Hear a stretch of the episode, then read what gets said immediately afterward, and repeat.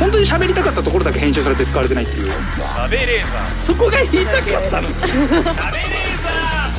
週刊喋れー始まりました週刊しゃべレーザーメイプル超合金のカズレーザーでございますよろしくお願いしますえー、2023年6月30日金曜日23時、えー、やぶをすぐ失礼いたしますいやー暑い日がねもう続いて梅雨にも入りましてね、えー、過ごしづらい日が続いてますけどもはいああお気づきですか渋いですね。ああそうなんですこれあのスタジオのマイクが変わったみたい なすごく性能が良くなったあとそいうのせいことであそのせいなんえですねー今までのマイクよりもあの指向性が良くなって、はい、なノイズが減ったなんていう声も聞きましたけども、まあマイクの良さを伝えるならうん多分普通のトーンでやった方が比べられやすいんじゃないですか、うん。それは失 敬そうだね、うん湿気。完全にその通りだったね、うん、なんかマイクがね調子良くなってこれからあの雑音ノイズを拾いづらくなったっていうことであのスタジオ内に扇風機をガンガンかけて良くなったありがとうございます。そういう ことなんだ扇風機をかけるためにどうしたらいいの かよしマイクを変えようもう空調は絶対無理 だと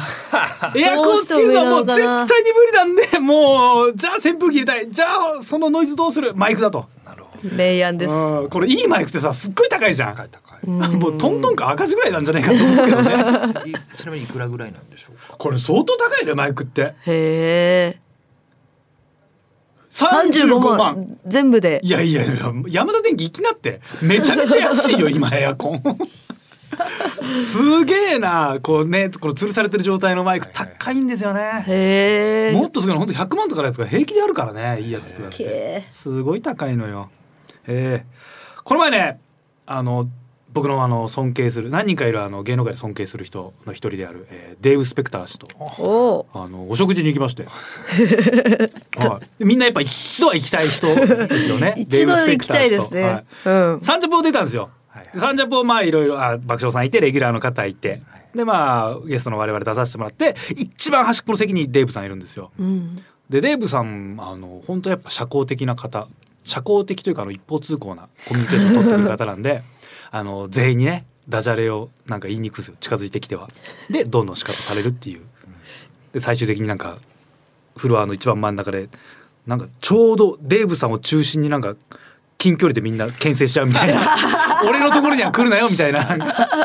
かわいそうに。カバディみたいなカバでなんか取り合いみたいななんかあのサッカーとか昼休みやってて最後のボール誰が片付けるかみたいな感じになるのよもうデイブさんがずっと一人孤立してるみたいなでも俺はデイブさん結構好きなのよ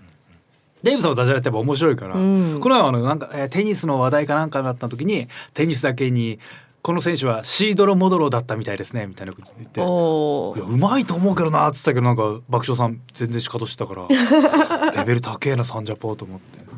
でなんか喋っててやっぱ好きだからでデーブさんも結構俺の子なんか可愛がってくれる感じがあるから「先生この後俺先生って言うんだけど先生この後お暇ですか?」「あそうだよ」「えカズレーザーも?」「はいちょっとご飯連れてってください」「え俺とご飯に行ってくれるの? 」すっげえ喜んでて「行こう行こう行こう」みたい な。かわいい。なんかデーブさんが言ってるなんかそのアメリカの方の会員制の施設みたいなところがあるのね、へもうなんか駐在員とかそういう人がもう行くアメリカンセレブとかの人がもう使う施設みたいなのがあってえ。おお。けこんな年にこんなバカ高いビルあんのみたいなこれ全部会員制なんだアメリカ人しか入れんだ入ってもうすっごい豪華でもうなんか内装とかも全部アメリカンサイズでもうすっごいゆったりしてて、うーん。すみませんそれは23区内にあもう西麻布麻布のど真ん中にすごいビビル丸ごとってことですかビル丸ごと。うん。なんかね大使館とかの関係者とかその家族が使うたりあとはもう本当アメリカに住んでるあアメリカ人で日本に住んでる人とか日本人でも使える人はいるんだけど、まあ、そういうのは世界中にあるんだって。いわゆるそのななんですか県人なんか原人？県人会じゃないですけどなんかあるじゃないああはいはいありますね。ですか地方の都市の施設がこっちにあるみたいあな、あ。そでうももアうでメリカもみたいなももんっですかとそうアメリカ人用だからアメリカンクラブっていうのかなすごいもうすごいよ。すごい。アメリカがなんかあ日本のど真ん中にある感じ。へえ。来て。うわーでもなんかもうなんか入り口入ったらレセプションのところでもう一人パーって来て「デーブさんなんとかなんとかなんとか」もう英語でバーッて喋って「お世話になってます」みたいな「ようこそお越しくださいました」みたいな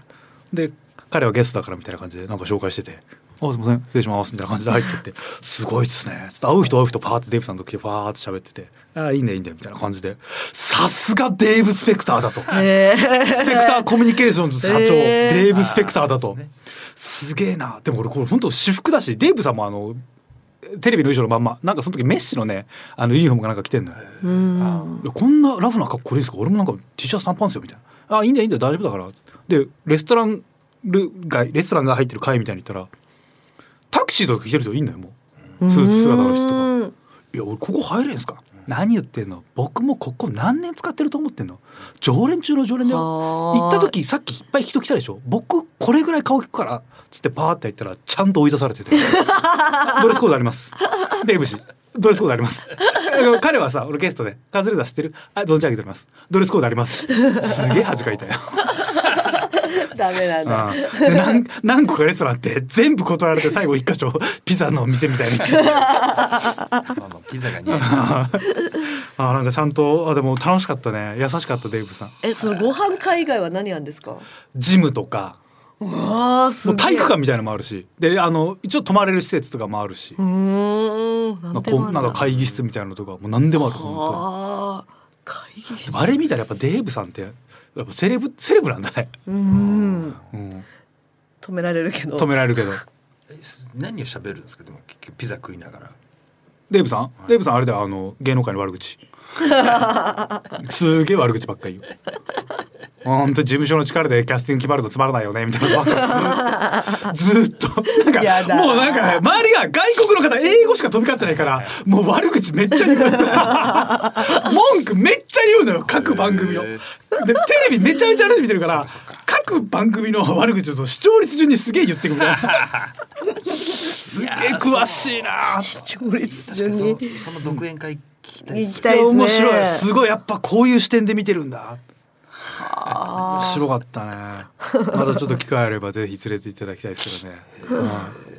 さあということで始めてまいりましょう「週刊シャベレーザー」週刊シャベレーザーこの番組は特別じゃない日一緒に食べようの提供でお送りしますさあ今週もスタートいたしました週刊シャベレーザー本日も一緒に盛り上げてくれるのはこの方名古屋の鈴木みゆきですお願いしますよ ろしくどうぞお願いしますすデーブさんとは仲いいですか仲良くないですよ仲良くなりたいでしょうでも仲良くなりた いですそうなのよね。なんかもう、なんかね、俺は、我々よりちょい上の代って、デーブさんってなんか厄介な人というか、絡んだら変な感じの絡みしてくれる人みたいなイメージがあるらしいですけど、俺らはもうそれをテレビで見てるから、すげえ憧れの人でもあんのよ。 そういう人だって分かってますかそらうねそうそう。だから対症療法できるというか。で、なんかダジャレ返したらすげえ笑ってくるしね。あなんかしょうもないダジャレばっかりのなんか、アナとジャルが合併したらアナルだねみたいなことを言ってんのよ、うわーってなんか周りがすっげえ滑ってるねなんかゲストのギャルタレントとかすっげえ笑ってないじゃんあーでもそれでね西行ったら困りますね伊丹空港なんて言いますしねっつったらゲラゲラ笑っててそういうの好きなんだ多分ダジャレがだからクオリティ高いダジャレとその、うん普通のなんかねダジそうャレとかやっぱバランスがね、そうあれそう、ねクオリティは自分で分かってないから、うん、いいのもあるんですよねすそうごくねあ安定感がないそうない いいやつはあの多分ね口で出さずにあのツイッターで出してんだよあの人めちゃめちゃフォロワー多いからいいやつはねツイッターもうネットに移行してるからあの人そうなの面白かったね普段ダジャレ言わないんですよね、そう普通にね食べ喋ってるとダジャレ言わない真面目なそうですショックだねな映像を貸しだ映像を貸し出すというか、はの会社はいトレスの会社ねねあのそれこそ特ダネ時代、はい特ダネだったりとか、はい目覚まし8とかもそうですけど、あの海外の映像のところのねスペクターコミュニケーションズって書いてありますからねおえあれを取り寄せる代理店みたいなのを入っやってるわけですからすめごいちゃくちゃお金ある、めちゃめちゃ金あるでしょうんうんじゃなきゃやっぱさそうああいう施設、まあ、アメリカ人だったら会員になるのかでも金かかるっぽかったけどねやっぱ年間結構な額がみたいあー行きたいな、な、うん、すごい楽しかったですよあの昨日までちょっと目が見えなかった今朝までが目が見えなかったんですよ目が見えなすいまいせんちょっとか重たい話ですやだ怖いあの右目が全然見えなかったんですよ一昨日ぐらいからでもう大抵なんか霞目目目目悪いから霞目になるんですけどだいぶひどいなって寝たりして休めても温めても全然ダメで点眼しても全然ダメでちいやょっとマジで病院行こうかなってガクガク震えてたら単純にコンタクト入れっぱなしでしたね いやもう怖いっすコよンタクトにすら気づかなくなってきましたね右目だけを右目だけ入ってたどういうことだでもなんかね、うん右目が重なってたっぽい2枚入ってた、重ねちゃいますよね、うん一個は取ったんですか左は取ったって取っことて右目も1枚だけ取れたのかな取った記憶あるのようん、 2枚捨ててでもあれ全然ぼやけんなやべえと思ってめっちゃ怖いっすね目見えないの怖い怖い横断歩道とか渡る時マジで確認しますね目悪くなるでも目悪くなってるのを自覚してるからああこんなもんかと思って多少受け入れてましたね悪くなってうもん目見えない見えないのやっぱ急に見えなくなると怖いっすね怖いなんでコンタクトレンズうんがその片っぽだけ入れっぱなしになるんですか。それよどういうそれが本当にこっちが聞いてるから ねこっちも聞いてますよ本当にコンタクトですかいや違います。あー裸眼です違うね。小泉ちゃんコンタクコトンタクトですないなんないありますよ全然あるよね変なとこから4日後ぐらいに怖いうにうにうにってめっちゃ怖いなんかいななくなる昔はそうだったなんかなくなんだよねなくなるんですよあれっつってあれど右左取ったのにあれ右などうなってんだみたいなそう勝手に取れたのかなと思っあて一晩寝て次で酔っ払ってる時そうだよそねうそうですねにうにうにって出てくるんですよ奥の方から気持ち悪なんでそんな隙間あんだよってまず思うよね目いのね超じゃあ怖いだ裏に入っちゃうんですよねからそういうのあるらしいもんねめっちゃは入っちゃって取れなくなうるみたいな、んうんうんなんかたまにありますよね。何十枚も入ってる人とか。うわあれでもどういうことって思怖っうそう俺どういうことって思ったけど昨日まであ今朝まで気づかなかったから あるんだって思った全然ありえるわ超怖いだからなんかもっと今まではコンタクトつけてるとゴワゴワしてて嫌だなと思ったけど多少違和感ないともうダメだ気づかないうん忘れちゃうハードとかにしようかなとかすげえ思ったもんだくわ怖いからもういろいろ調べちゃってそれでさっきまでカラコンとかすげえ変えようかなつけてんで一発でわかるじゃんそうですねそうカラコンいいな変な顔だからそうカラコンにしようかなあの黒目なくなるカラコン真っ白になるやつあれそんなのあるんですかそうあれちょっと憧れるなんかさサイボーグ009でも一人いるじゃん目真っ白いやつそうへーサイボーグキャラとかなんか漫画でも出てくるじゃん、はいはい黒目ないやつあれ俺黒目ないキャラに憧れるんだよね黒目って一番邪魔だなって俺思ってんだよ黒目目真っ白いやつかっこよくないいやー黒目黒目可愛いと思ってますからで真っ黒がいいどちらかというと真宇っ宙人白じゃかんもうめ真っ黒って真っ白か真っ黒かだったら真っ黒の方がいいですよえ真っ白のやつの話聞きたくないですもんだっえていや真っ黒いやつ怖えよ真っ黒も怖いですけなんどかもうもうはな穴開いてんのって思うじゃん超怖いじゃん真っ白のやつの話やだかなんかあのもう絵が入ってるやつなんかカラコンであの理想はあの白目のところが黒くて黒目のところは赤いやつがいいの俺そういうキャラクターがいてうーんうん白が黒のそう今の白のところが真っ赤であ真っ黒であ黒のところが赤くなる状態かあーかっこいいかそうかっこいいかなっこいいでしょそいつがコメンテーターでなんか語ってたらだいぶ入ってこないでしょ入ってこないですよ入ってこないやっぱ格好したいじゃん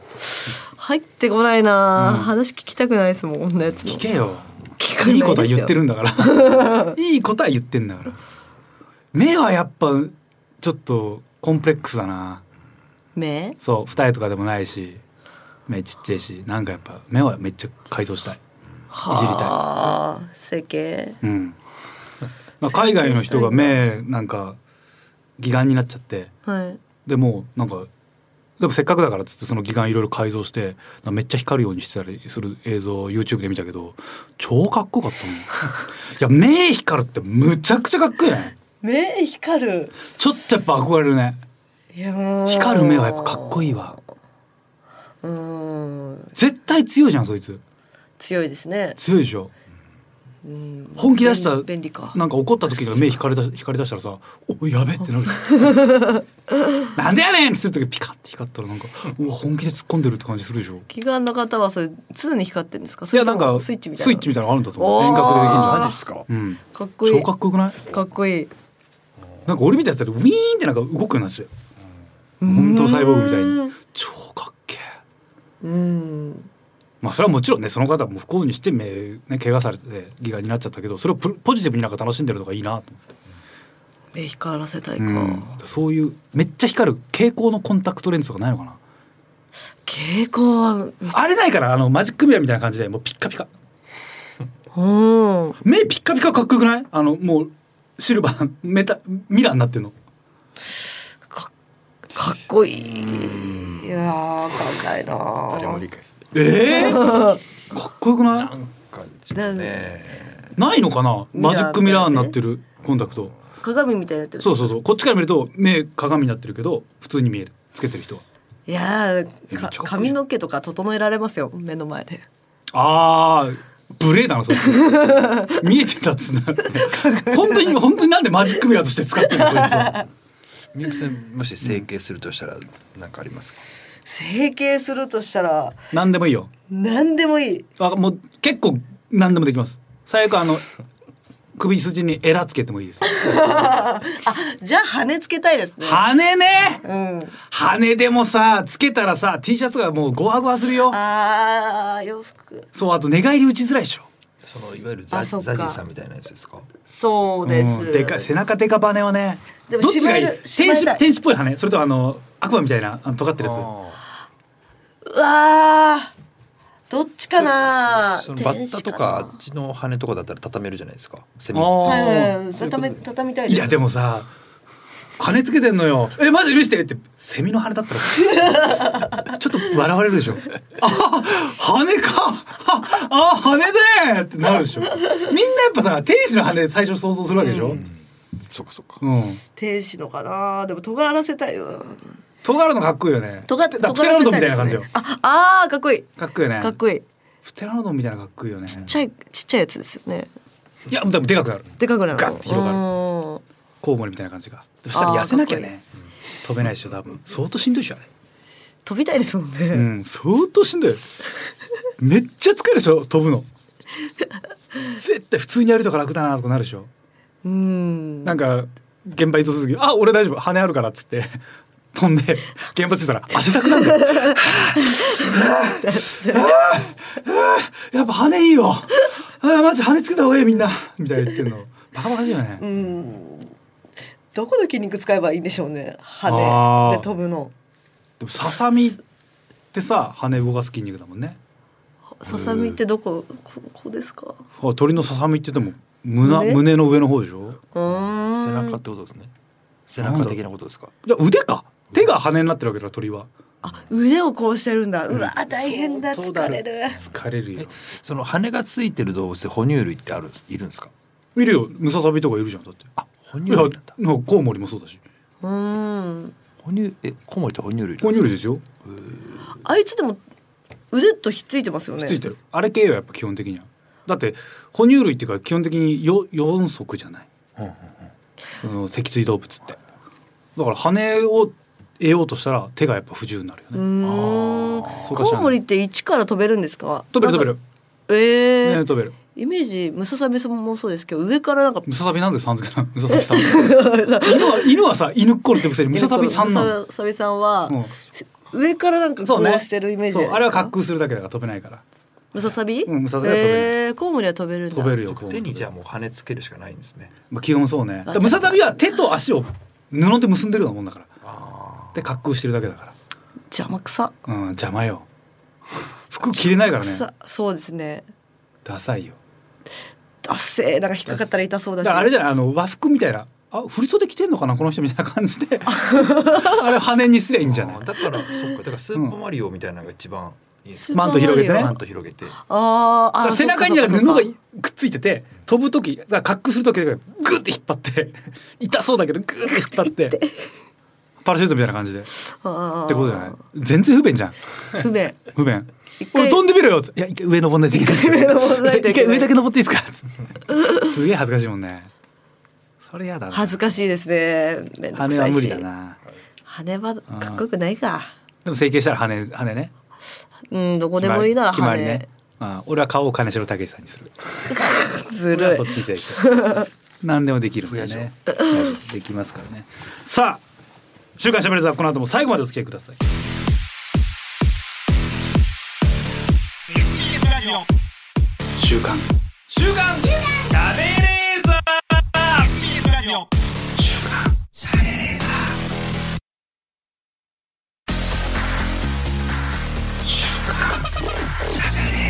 本当当に喋りたかったところだけ編集されて使われてないっていう食べレーザそこが言いたかったのー食べレーザ週刊喋れーザ SBS ラジオ週刊しゃべれーザー私カズレーザーが名古屋の小泉ちゃんこと鈴木みゆきさんとお送りしております、はいさて今週も静岡ニュースのお時間ですこちらですね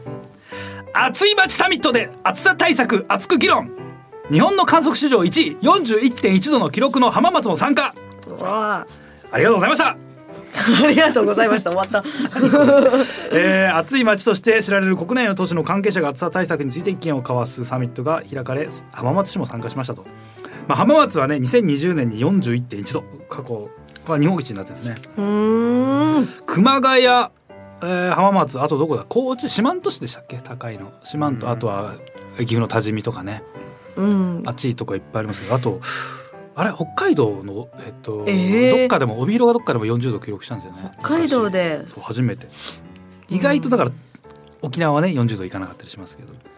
熊谷のイメージですねで熊も谷暑いのはあと館林とかね暑いんですけど、うんあの辺はねその気象台観測する気象台がコンクリートで囲まれてたりとかむやむちゃくちゃ暑くなっちゃうのよあけ嘘構な造んです的か欠陥だっていう説もあるへえいろんな説がある暑さを売りにするってさうんいいことなんかなみっともないですはっきり言ったね よくないぞみっともない言葉を濁せよいやよくないですもんだって暑いから行こうってならないですなんない行きたくないね危ないって思っちゃうもんね、うん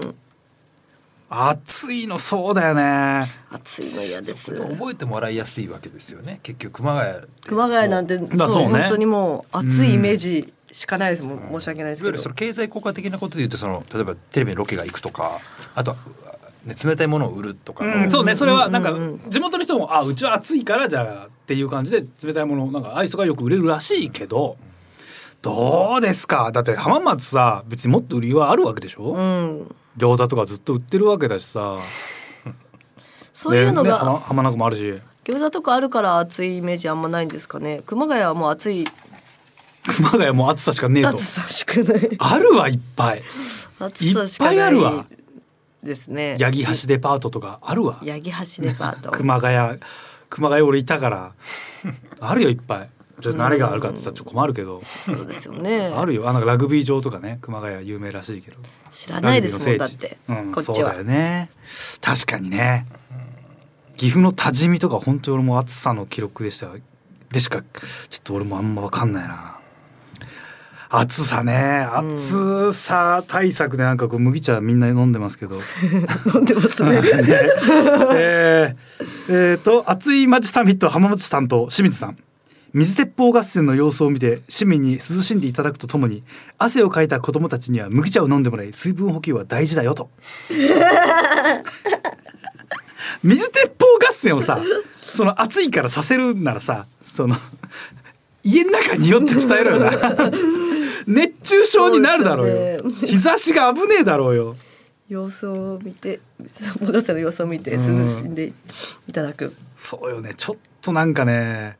暑いんだから外出るなって言うべきだよねいや本当ですよね、うん仲いた方がいいんだから絶対絶対そうよ麦茶みんなで飲んで麦茶みんなで飲んでる なあオンラインで参加なんだ浜松ってでもそれ急に41.1度を記録するまでさそんな暑さのイメージなかった気がするんだよねうん知らなかったですうね、ん、熊谷は定期的にあったけどえ今も毎年そんなもんですかこの時だけ特別だったみたいなことですか20年そうなるとさなんかその観測の本当にたまたまなだけで浜松市全体で見るとそんなに実は全国的に暑くないというかあれってさその気象台がある場所の温度でしょ、だからさその例えば熊谷市なんかでかいからさ浜松市なんかめちゃめちゃでかいじゃないしかもそうですよね、だから場所によって全然温度違うんじゃないの、そうですねうん、うん、そうですで暑さ売りにされてもちょっと困るなって思う人もいいんじゃな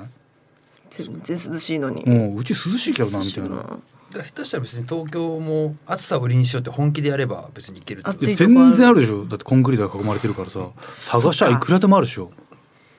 でもさ売りにしないってことはやっぱ暑さってそんなやっぱ売りメリットねえんじゃねえの東京は分かってんですようん暑いの分かって暑るい意外なとこなんですかねどうなんだろ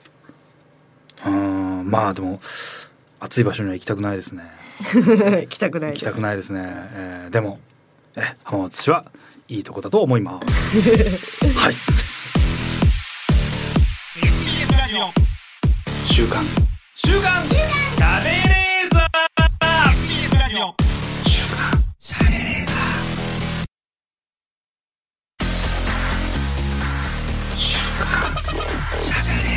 本当に喋りたかったところだけ編集されて使われてないっていう食べレーザーそこが言いたかったの食べレーザ週刊喋れーさあ本日はゲストの方においでいただいておりますさあどなたかというとまあ頭でねちょっとデーブさんの話したんでもしかしたらもうネタバレになってるかもしれないと思いますけどもね、えー、大丈夫ですスペクター氏じゃございません大丈夫です。はい漫画家の稲須良穂先生ですよろしくお願いいたしますお願いしおます。願いしおます。願いいたします。えー、稲先生すごいですね。楽天ブックスエッセイ部門1位、本とコミックエッセイ部門1位、新聞メディア SNS で絶賛の話題作コミックエッセイ特別じゃない日。もう一回言います。楽天ブックスエッセイ部門1位、本とコミックエッセイ部門1位。えー、他にも、えー、数々のえー、もう賞は多分そうなめなんでしょう。 はいえーえーなんか取ってるんでしょうね。えー、多分近いうちにえーノーベル的なやつも取るんでしょ う。もう多分なんか国から文化勲章とかも来ると思います。そんな素晴らしいコミックエッセイ特別じゃない日の著者稲空穂先生でございます。よろしくお願いしまよろすしく。お願いします。こちらのコミックエッセイ特別じゃない日ということですが、えー老夫婦、女子高生、主婦、男子小学生、バイト青年、子猫、ふとしたきっかけでつながっていく小さな町の小さな幸せと紹介されております。これもうちょっと詳しくお話を伺ってもよろしいでしょうか。はい、はいえっと特別じゃない日、えっと、はい一緒に旅をなんですけども、はいえっとどのお話からでも読んでいただけるまあ連作短編はいになってます。で、えっと一緒に旅をに関しましては、ご飯がテーマのお話になってまして、えっとまあ途中途中でレシピを載せてもらってるんですけども、はい出てますねうんこれがまああの私の祖母がお弁当屋さんをやっていたりだとおか、ーはいえっとあとはまあ母から教えてもらっはたいレシピだとかはいっていうのを、あのーそれを載せてもらってるようなご実家のレシピってことですかじゃそうですね実際食べてらっしゃったはいえーうんあ。はあ、なるほど。そうですねおすすめは、あの祖母のチャーシューはチャーシューの煮はいはいはい卵、あの煮汁で作る煮卵があるんですけど、まあ、そのレシピも載っけてもらってあ。ましてはいぜひ作ってほしいなと思ってますどっから読んでもいいんですか、あの順番じゃなくてあも。そうですねあの短編にでも結構リンクしててる部分、あ、この、あそうですねこのセリフがとか、あのこの、あ、エピソードがっていうのはあるじゃないですか。そうですそねれどうです前か回登場しはいはいた登場人物があのーまあ次あのーはいモブだったりだとか、はいはいあの主人公だったりだとかっはいていろいろ変わっていくんですけども、基本的には主人公が全部違うお話の,、はいはいうんあの連作になってるので、はあまあどこからでも読んでいただけるかななるほどと思ってます。さあ、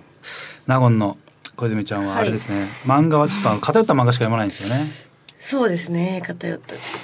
とスケベ漫画まあ語弊がなく、 まあはっきりとね、はいい本当そういうのじゃないですから。や読みました よ読みました全然そういう漫画だと思って読んでない ですよ。大丈夫ですか。 そういう漫画じゃないと思ってあ、よかった、危ない、か勝手にがっかりされたら困るからね。がっかりししなかったですよそういう漫画じゃないと思ってそんなことない ですけど読みましたが私も日常系漫画は一時すごいハマっててそうなんです特にあのなんか初めてこういうメディアの仕事とかいただけるんだってちょっと忙しくなった時にすごい読み読んでたんですけど一時からあんま日常系読まなくなったというかはい、あんまなんかあれ感じ方が変わってきた時期があって、多分なんですけど、多分日常がもう我々すげえ暇で何も起きてないから日常系漫画みたいな日常だなって思ってたんですよだからあんま響かなくなったのかなーやっぱ忙しい人とかってそうやっぱ日常系漫画すげえ響くと思うんですよあこういうのどかなの憧れるなみたいなあー俺多分あまりにも日常が平坦すぎて一時読まなくなったんですけどはい、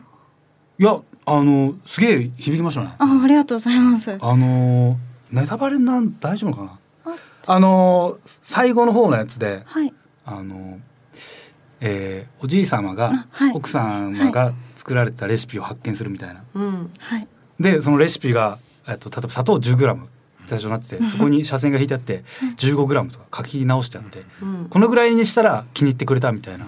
奥様からのメッセージが一言一言書いてあってそのおじいさんのね口に合うようにどんどんブラッシュアップされておじいさんのためだけのレシピ集みたいなほノートが見つかるみたいな話があるんですけどうわこれめっちゃいいなって思いながらこれって生前気づいた方が良かったのかなとかめっちゃ考えちゃってあーそうですねですね。あ,、後から気づいて幸せな部分もあるけどちょっと寂しいなとか、あどう、どういう感情になるのがあありなのかなとかちょっと考えちゃいましたね。そうですねやっぱりあの、まあ、見過ごしがちなはい部分っていうのが日常の中でいろいろあると思うので、はいまあ、それにまあ気づくタイミングっていうのはいろいろあるかと思うんですけどはも、あのまあ、それも込みであの今まで自分が歩んできはいた日常なのかなっていう部分もあるのでやっぱりあの受け取り手によっていろいろ印象は変わってくると思うんですけど、そういう感想を持っていただけたのがはいとても嬉しいです。はいあとひたすら猫が可愛い。ありがとうございます。 猫が可愛い。そうですね。猫可は愛いからはい、最近飼い始めましあそうなて、のはい、そうなんです。保護猫をはいはいはいあのえ一人いまして、はいはいはいもう大きい猫ちゃんなんですけど、ははいい、なんで最近一緒に生活し始めたのもあって、猫って懐きます？あ、うちの猫の場合はもう拾ったその日からめちゃくちゃ懐いてくれて、へーもうへー部屋の真ん中で寝てくれたんですよ。あのうーんクッションほの、はい、なんで全然大丈夫な猫ちゃんでした。猫ってなんかちょっと犬と違って本当貴族じゃないです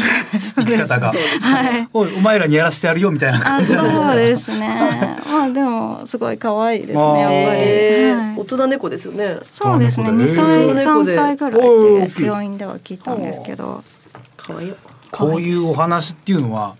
特にもう登場人物の話がリンクしたりするから、はいどういうタイミングでどこを思いつくんですか。えっとやっぱりあのーまあ話のまあこう自分の体験をモデルっていうのはあまりない。はいことはあのないんですけど、えっとまあ、要所要所のセリフだったりだとか、はいあの登場人物の所作だったりだとかスマホをいじるおじいさんはのいはいはいうんあうのんいじり方だとかっていうのはやっぱり自分の家族を参考にしたりだとかほうあと友達の子供お子さんとかを見たりとかっていうのはお大きかったりしますね。へえ、は全然複数のキャラクターが出てきて、はいでも食に関することって自分のベロ以外の人のベロの感覚ってあそうわかんないじゃないですか。はい、そこら辺はやっぱりあの、まあ自分の祖母がお弁当屋さんやってたのもあったんであのーまあ、レシピを教えてもらったりだとか、なんでこういうレシピをあの今自分に教えてるかっていうのも祖母から聞きながら教わった部分があるんで、まあ、レシピができるまでの経緯だとか、まあ、そういうのも聞いたりしてあんま自分もそんな料理できる方ではないので。あ、そうなん ですか。めちゃめちゃ料理作る人いがや書く全然じゃでんきなくって本当にホットケーキぐらいなんですけど、あのーなんでちょっといろいろなあほのうやっぱ家族から聞いた部分が大きいですね。ほう、なるほど。こういうのは。どうなんですか。これ、まあ、今回は食のテーマじゃないですか。まあ、何回か、この、今回三冊目ということで、いろいろテーマがあるんですけど。今後どういうふうに、この登場人物たちが展開していくとかも決めてるんですか。あえっと一応今4作目の,、はいあの4冊目の,、はいあの執筆はい。中なんですけども、はえっとやっぱ巻ごとにあのテーマが決まってまして、1作目はスマホが裏テーマだったりするんですけど、で2作目がスマホ1作目がスマホだったんで2作目がアナログ、うんあのスマホ以外のあの手で書いたり作ったりだとかっていうのをテーマにしてまして、で3作目がご飯なんですけど4作目は、あの私が映画が好きなのほうであのちょっと映画のことも取り入れながら日常と絡めて。あの書いていけたらいいなってのでは今あ、作でってもまた映画っていうのが、その。パーソナルな、本当に好みが分かれる。広いジャンルですよね。あの意外とでも今ってその映画が身近になってきてサブスク化とはいはいはいかはあいはいのしてあのちっちゃなお子さんとかも自分で選んで映画、はいまほうあ、テレビのちっちゃい画面だったりスマホだったりするとは思うんですけど、結構身近なテーマになってるんじゃないかなっていう部分もあるので、まあ、映画館っていうのの思い出ももちろんなんですけど、あの自宅で見る映画とかあほうの、まあ、映画のくっくりじゃなくて動画っていうのでもいいかなと。はいはみゆきさんがはい前にあの映画館でお酒飲みすぎて爆睡い。した爆睡しましたね。やっぱ映画館って寝やすいですよね。ね安いですね。あの椅子が欲しいもん。あはのいその爆睡お酒飲んで爆睡したっていうのはネネタになったりしますかそうですねちょっとやっぱりキャラクターの造形から考えないといけないかなと思今っんてとこねそうですね酒飲みキャラそんなとこないですよね。そうですね なかなかごい出やすかった。まあ酒飲みキャラ出てこないってことはあんまりお酒は飲まないんですか私毎日飲んであらますね。はい。じゃあこんなこんなやつが出てくる可能性ないであすもうでも本当にお酒は好きな のでぜひ なさせていただけた。からあらわあ嬉し。はいあもうすぐ出ちゃいますからね。な映画寝ちゃ いますか。映画出ちゃいますねあお酒飲んで。お酒飲まなきゃいいまんだずけどね飲んでから入いる。や飲んじゃいますよ。まあそうね、うん売ってるからね売そうですもん。ってるから買うもんね消費者としては映画好き一番これもう本当にすげえダサい質問なんですけど、一番面白い映画って何ですか私あの基本的にホラー映画がすごい好きなんへーですけど。あそうですね。はい、あの推しの監督さんがいまして、はい清水清監督あの、はよく役所広司さんが主役をやられてる監督さはいんなんですけど、はいの、えっと、ちょちょっと偏っち ゃホラーに偏っちゃうんですけど「あのキュア」っていう映画がありまして「キュア」ちょっと最高最高っぽい内容知らでないこれも役所広司さんが主役なんですけど黒沢清さんじゃなくてですかあ黒沢清さんです。ですよねははいいはい、あはいごめんなさい間違えま した。あ清水久司さんだから清水隆先生とああ、ごめんなさい、黒沢清さんです。ごめんなさい、間違えちゃった。そう、黒沢清監督です。ははいド。ペルゲンガーのやつあ、そうです。わそうあすでげえ詳しいさすが作 家さそういうのすが作ちゃんとチェック家。してんす。ごめんだなさい、間違えた。はあそこおっかないやつですかちょっとおっかない。あーの、なんかこう、やっぱりじっとりしたあー系の映画が多いです。はあおお化けですか？お化けもありますちょっとし、最高ですけどねあの、人気とコアなところもありますし。お化けお化けと言われたらお化け全お化け然怖くないねはあすごいやっぱ映 画そっか見ないとダメなんだ動画を見るというのをテーマに考えると結構狭いんじゃないかなと思うんですけど、あどどうなんですかそうですかね。個人的にはそこまで狭くはないかそんなな。広がるもん映画と生活なんか今までのテーマが結構生活に密着してたからあ、そうですね。でも家でそっか見れるってなるとでも映画と人って向き合ってる時ってちょっとなんだろう他と隔絶された時間だと思うんですよ。そうですねやっぱりずっと見てなきゃいけないっていうのもあるとは思うんですけど、また例えば動画ってなった時に、うんまあ、例えば自分がまあ監督になって子どもの映像を撮るだとかっていう面のはくくりとしての映画うんだったりだとかほう、ほうほうまあ、あとはそうですねやっぱりあの、まあ、今の映画の見方と昔の映画の見方っていうのが違ってくると思うので、やっぱそこで世代の違いっていうのを表現できたらいいかなとも思ってます。うんこれまたバカな質問になっちゃうんですけど昔から絵はうまかったんですかやっぱ。絵は絵に関してははいその、私は小さい頃から描いていたんですけど、はい描いてた理由っていうのが、まあ、母がずっと褒めてくれてたっていうあなんか素敵な話そうこれは素敵な話っぽいですねあの書けば書くだ聞け、きましょうはい、褒めてくれるっていうのがあったんで、へーもう調子乗ってどんどん書いているっていう時期がずっとありまして、あなーんでそれが結構影響してるのと、はい褒められて伸びたんですね。もうずっと褒めてくれましたね何を書いても褒めてくれたんで、うーんずっと調子に乗ってましたどういうどのタイミングで漫画家とかを目指されるイラストレーターあ漫画さ最初はイラストの方をずっと描いてはいたんですけど、えっとまあ、基本漫画もすごい好きで、はあのちっちゃい頃から SF 漫画とかも読んでたあのでどのあたりですか。いやもう本当昔の昭和の漫画はいをおじが持ってたので、はいこっそり隠れて読んでたんですけど、あの昭和本当のに SF ってどう青萩尾年元とあか青って年漫画なんで、いご存知かわかんないですけど「ラブシンクロイド」とラかブシンクロイドアウトランタズ」っていう映 画あの漫画があありまして。へそれがすっごい好きでずっとはい SF の当時やっぱ SF 作品ってすごく多くて、うんうんうん映画もそうなんですけど、はいはいそれが好きでかいあの、まあ、見てはいたんですけどえ SF から入ったんですね。そうですほねうなんであの小説も SF の星新一先はいはいはい生のショートショートが好きな、はいだったので基本は本長いの読めないので。あのショートショートだったら、うんあのまあオチがすぐ出てくるんで、あの好きでずっと読んでたりするのでもしかしたらそれが、あのまあ短編連作っていうとはこあなろるほにど。つうながってるかなとは思うんですけど、さあ講師先生をお招きして素敵な話を聞かせていただいておりますが今回企画がございますこれは、えー我々のことを先生に知っていただこうというよくわからない企画です ね、はい、題してカズレーザーと小泉ちゃんの特別じゃない日はい。これはなんえですーか今回、えーリスナーの皆さんに我々の特別じゃない日日常のことを予想して送っていただあいて予ます想してほうこれだから我々の平日まあそうですね平日えっとお二人周りですねはいお二人周りの人物たち、だ誰がその読んでわかんのかな共感というかこういえうな我々の監視監視えしてっるのとえー想像ですねメール的には、はえーお二人の仲の良い方たちの日常になってます、ほっうてことはだから先生は何もうも人うもこっちゃもうもわはやけわかんないです ね知らない奴らがいっぱい出てくるまあ SF ですこれは SF で、 はい知らなかったら知らないってもう言っていただいて大丈夫です、あわかりました、さああいただいてますはい、 えーラジオネームすみれセプテンバーラバーゲインさん特別じゃない日タイガさんがトム・ブラウンの道夫さんが曲げたフライパンを使っているえー、何です かどういう ことこれは何ですか大河さんの日常ですはかね、あ、ああなるほど。もうじゃあもうお俺らの日常では ない。何これ。ああ。えっと次回作の話聞きますか。あそうっすかこれあちょっといきますね。はい。えー、ラジオネームミートカーソルはひろめさん。ポンループアミアミネタ見せオーディションの前は必ずカツ丼を食う。さあ次回作はね映画がテーマということで。本当ですよ。本当にこれ何何なのこれ。 えー、ラジオネームキジシャン三十号さん。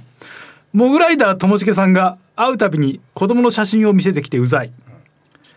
やっぱ星新先生って面白いです よね。ちょっと長めのやつがねあったりしてブリーチみたいね、なす感ごじいいいですよね。特に好きあの僕あの生活維持賞っていう作品短編がねすごく好きで、ね。はいごご存知ですかあ。ごめんなさい知らあなかったのです、まあ、おあの星先生の話するとオチがねはっきりしてるからあんま嫌ですけどあの2人の男があの生活事情という自治体の役員として人のとこ行ってあのにその今の国を環境を維持するためにはいランダムで選ばれた人を殺すって いうそういう官僚みたいあなーあはいはいああ話なんです知ってます知ってますああ知れってはましたあれがはねいすっごい面白いんですよねんあれ好きなんです映よ像化もされてます、されてます結構何回もされてますはいそうですよねメールの方はい、えー、ラジオネームみゆさん三日月マンハッタン中村さんに夜中に起こされ問題ザ・セカンドではとザ・セカンドクイズを出される、あと星先生で好きなの はそうですねくわーえあやっぱ午後の恐竜ですかねあれは映像化もされてますし 本当にあれはいいな作品何です作品が映像化されて一回あの E テレで映像化されたやつがねすごい本当泣けるんですよねやっぱあれはよかったね絵絵のタッチもすごい星先生にぴったり合っててよかったですねネタになりそうなやつありましたかあちょっと非日常感が多 いそうですね。ただの SL 三流 SF でしたね。よくないですね。よくないよくない話をしちゃいましたけどもね。ええさあ稲先生にはこのメールを通して私たちのことを少しでも知っていただければと思います。はい。さあどうだったでしょうか。ええええこういう生活をしてる。本当我々のこともあんま知らないのにその周りの本ポンル当バー知らない 人顔もわからない人の知らない話をお二人のことはちなみにご存知だったあもちろんです本当ですかはいあーもちろん嬉しいありがたい話ですね、ありがたい。はおじいちゃんがファンでいえあのお笑いファンなのではいはいすごい今回喜んでましたあ本当ですかおじいちゃん、おじいちゃん確かに我々二人ともそうですねあの高齢者からすごい受けが いいいやそんなわけないでしょ。そんなわ受けけな受いけいいです我々本当に私は本当に高齢者受けがいいですからまあ、カズさんはそう本当かにもしれないですね。博識だから。博識は博識で、 はい、博識でやっぱ食わしてもらっ てるんでやっぱね高齢者受けがいいです小泉ちゃんはそうかいや高齢者は嫌われてますよ私。嫌われてんのかよ嫌われてまよすくやっていけるな高齢化社会で酒もそれじゃねえかよ、は あ、さあというわけでお送りしていきましたが先生からちょっとこれ告知があるということでねはいちょっとこの素晴らしい作品の告知をお願いしてもよろしい でしょうすみかませんありがとうございます。えっ、と特別じゃない日シリーズ今三作。ありまして、ははいい、全国の本屋さんやネット書店さんで、えっ、と販売中になります。はいで、あの単行本には先ほどもあの聞いていただいたんですが、レシピも載っておりますので、ははい、ぜひお手に取っていただけたら嬉しいです。で、四作目もあの今度あの執筆中になりますので、はい、またチェックしていただけたらと思っております。これはねはいもう全員がやっぱ買うべきですねそうですありがねとうご。ざいます。一巻あ三巻全部だからまあ、まあ、読む用、ええー飾る 用神棚に置く用仏壇に置く用 枕の下に入れて夢に見る用あそう墓場にねその先祖にも読ませるようで、まあ、5冊ぐらいはあった方がいいのかなと。ありがとうございますだからまあこれ国民5冊使うんで多分まあ、えー、6億冊ぐらい売れますね、ありがとう ございます。はい ぜひよろしくお願いはします。ということで特別じゃない日著書の稲先生でしたありがとうございましたありがとうございました。ありがとうございます。 TBS ラジオ週刊喋れーさー TBS ラジオ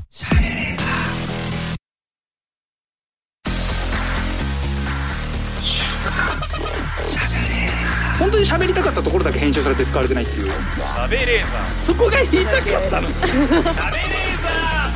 週刊喋れー週刊しゃべれーザーこの番組は特別じゃない日一緒に食べようの提供でお送りしましたさあエンディングのお時間でございます、はい。さてここでメールの募集のお知らせでございます、えーこの度7月から静岡県の三島市観光協会さんがスポンサーについてくださりますと観光観光協会協会の方が観光協会がスポンスポサンサーー。市そうですねもう公共ですね、えー三島市観光協会の要望としては、えー、短歌の町である三島市を知っていただきたいというはあ短歌の町そうなんですか。短歌の町なんですね、うーん。えー短歌、えー一般には五七五七七三十一文字ですか、えー、みそ一文字なんて言いますけどね、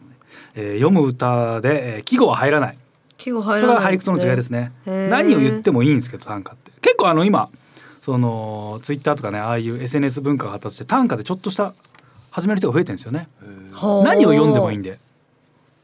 川柳みたいなことですか川柳に近いですねはい。うん結構めちゃくちゃな内容の短歌とか意外と流行ったりしてますけどもまあ短歌だとまあ俵町先生とかのがやっぱねブームになったりもしますしいろんな短歌種類ありますけどもね空想短歌みたいななんか空想短歌。異世界短歌みたいなのがあったりしますからね。うーん。えーさあそれで三島市は短歌の町と、うんうん。えーなんと三島市は「古今和歌集」この解釈について初めて公家から民間人へ分かりやすく伝えた 場所どういうことかな難しい。 こう解釈だから講釈をした場所なんですかねえー、そんなに短歌で有名なのなんかへー短歌和歌和歌で特に有名なのってやっぱ富山とか奈良なのようーん。特に富山県はあの、えー万葉の町富山っつって万葉集をすごい売りにしててあとはまあ令和の元になったね短歌あれがふ多分福岡のどっかだったと思いますけど富山はあれですよあの富山万葉線っつってあの万葉集を本当押してるんでその列車の名前とかになってるんですね。へえ。確かあの万葉線。万葉集に一番、えー歌が載ってる大友のやかもちが富山のあたりにいたから万葉集を推してるんですけどへー富山。県のお祭り富山市のお祭りかな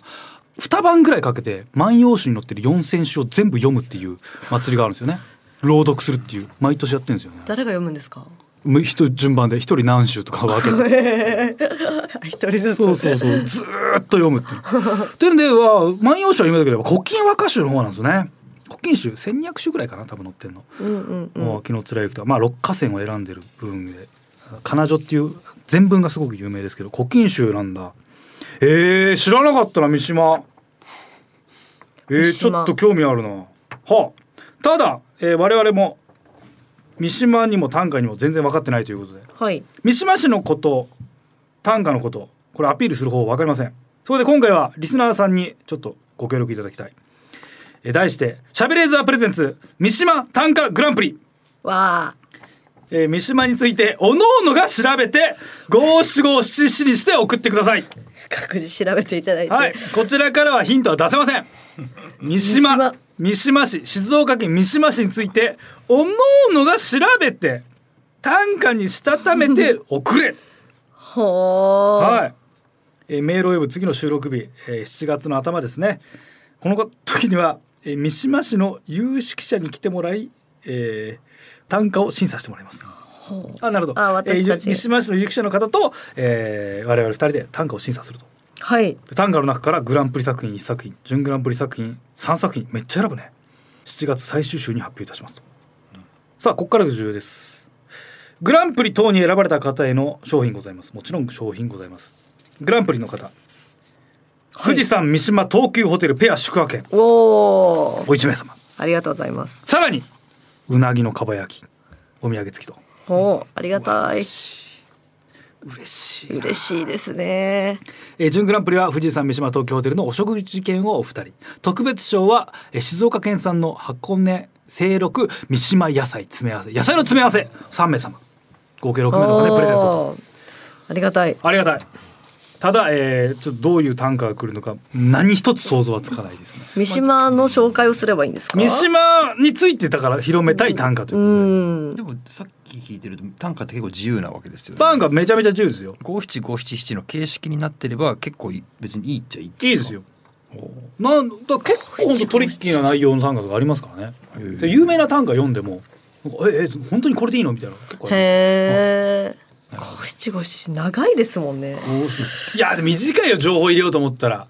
でわ単価なんだよね五七五七七は和歌ってもっとジャンルが広くて、あのせ瀬戸歌とかえっとね総門歌とかいろいろ趣味がある中で単価っていうのが五七五七七なのようーん。万葉集の一番最初の単価って多分ね五七六二三四七七八とかめちゃめちゃ長いやつ三十六十何文字あるのかなめちゃめちゃ長いの、そういうのからどんどんそぎ研ぎ澄まされてって単価っていう形式になったからやっぱ一番人間に日本人にはリズムがいいの五七五七七が。五七五七七う。ん、あの本当に我々も三島我々は少なくとも三島のこと知らないんであの貼ったりでもまあしょうがないです、ああなんでも。うん、すごくいい場所っていうのを言ってくれれば褒めてくれればもういいです、はい、せっかく三島から来たその有識者の方が怪げな顔するんじゃないですかいやだからその人がバレなければその人にバレない程度のなんかその人知らないって言いづらいですもんね。そうねそうかそうあかこんなのが島あるんですねって俺らが言っちゃえばあまあまあそのね人によってはみたいなそうそうそう全然平気うん、三島だからあのまあ最悪あの有識者の方はけなんか、まあ、怒んない程度だったらまあいいですよ三島市って言葉が入ってるもう三島って入ってれば別にいいですうーん。何でもいいです。はい。俺あの我々が現場で怒られるって 変な空気を体験するだけなんで、 もうそれはもう何でもいいです。だまあ多少文字数が多少うん前後はもういいです。うんうんうん。多分ね一文字増えるぐらいなリズムが五七五七っぽいリズムだったらまあ大丈夫です。あとはあの最悪我々が気づかないんであの古今和歌集のやつまんま送っても大丈夫です。 全然バレません。気づかないっすよねはい全然気づかないと思います。あとはもうなんかサラリーマン川柳的なやつも世の中ありますから、あのバレない程度に送ってください。あと、まあ本当にパクってる場合は出店だけ剥がしてください。グランプリにあげないんでそういうやつには結構もう自由にやってください。はい、やっちゃってください。お口いただければ。はい。ということで、次の収録日は7月4日。えーそこまで送ってください。よろしくお願いいたします。さあ、そんなメールの宛先はこちら。はい、カズアットマークディジ SBS ドットコム、カズアットマークディジ SBS ドットコム、ディジはすべてローマ字で D I G I S B S です。リスナーの皆さん、ありがとうございました。お相手、カズレーザー。ナゴンススキミユキでした。また来週。